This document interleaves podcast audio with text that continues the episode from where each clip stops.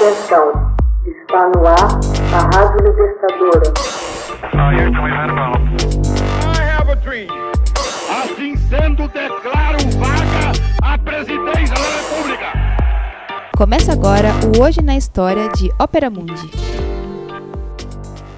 Hoje na História, 24 de novembro de 1793 é criado o calendário da Revolução Francesa. Se você fosse francês no ano de 1793, mais precisamente no dia 24 de novembro, teria de esquecer o calendário gregoriano tal como nós usamos atualmente.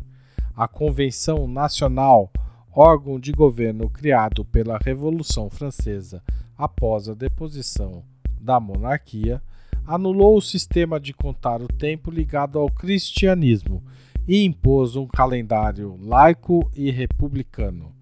O calendário republicano tinha como data inicial o dia 22 de novembro de 1792, quando foi instaurada a República, e pretendia não só substituir o calendário gregoriano no país, como também tornar-se universal. Criado pelo matemático Gilbert Rome, o calendário também era dividido em 12 meses, sem coincidir com os meses gregorianos, e cada mês foi cortado em três decêndios.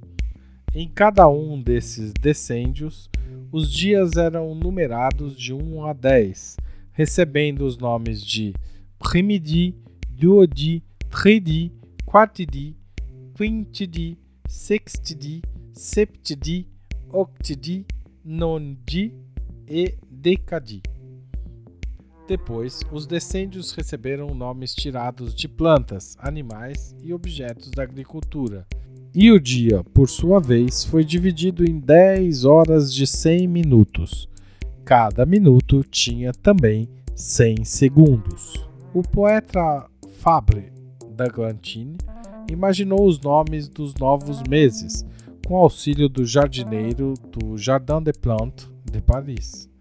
As denominações inspiram-se nos sucessivos aspectos das estações do ano na Europa: neblinas, neve, chuvas, ventos, calor, etc. Da mesma forma, cada dia também tinha um nome diferente, em favor de nomes comuns em francês, úteis na vida cotidiana. Por exemplo, o nosso 24 de novembro tornou-se o NEF do mês primário. Ao total de 360 dias, acrescentavam-se cinco dias complementares, e a cada quatro anos, um sexto dia, como nos anos bissextos do sistema gregoriano. O ano desse calendário revolucionário começou à meia-noite do equinócio do outono, segundo o meridiano de Paris.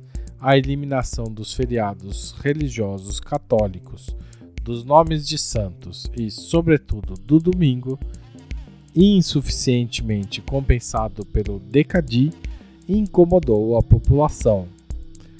O calendário, em resumo, era assim esquematizado: primário, 21 de novembro a 20 de dezembro Nivoso, de 21 de dezembro a 19 de janeiro. Pluvioso, 20 de janeiro a 18 de fevereiro.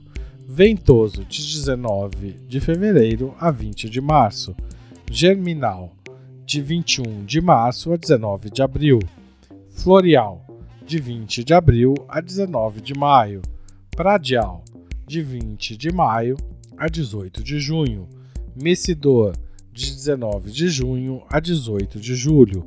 Termidor, de 19 de julho a 17 de agosto.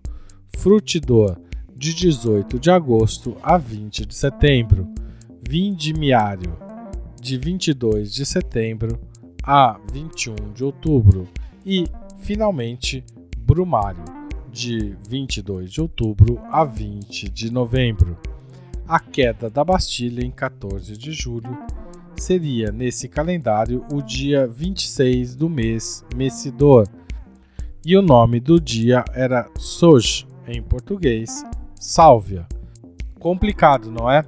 Depois de se tornar imperador, Napoleão assinou o retorno ao velho calendário gregoriano em janeiro de 1806.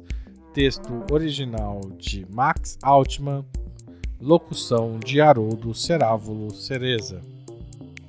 Você já fez uma assinatura solidária de Opera Mundi? Com 60 centavos por dia, você ajuda a manter a imprensa independente e combativa. Acesse www.operamundi.com.br/apoio.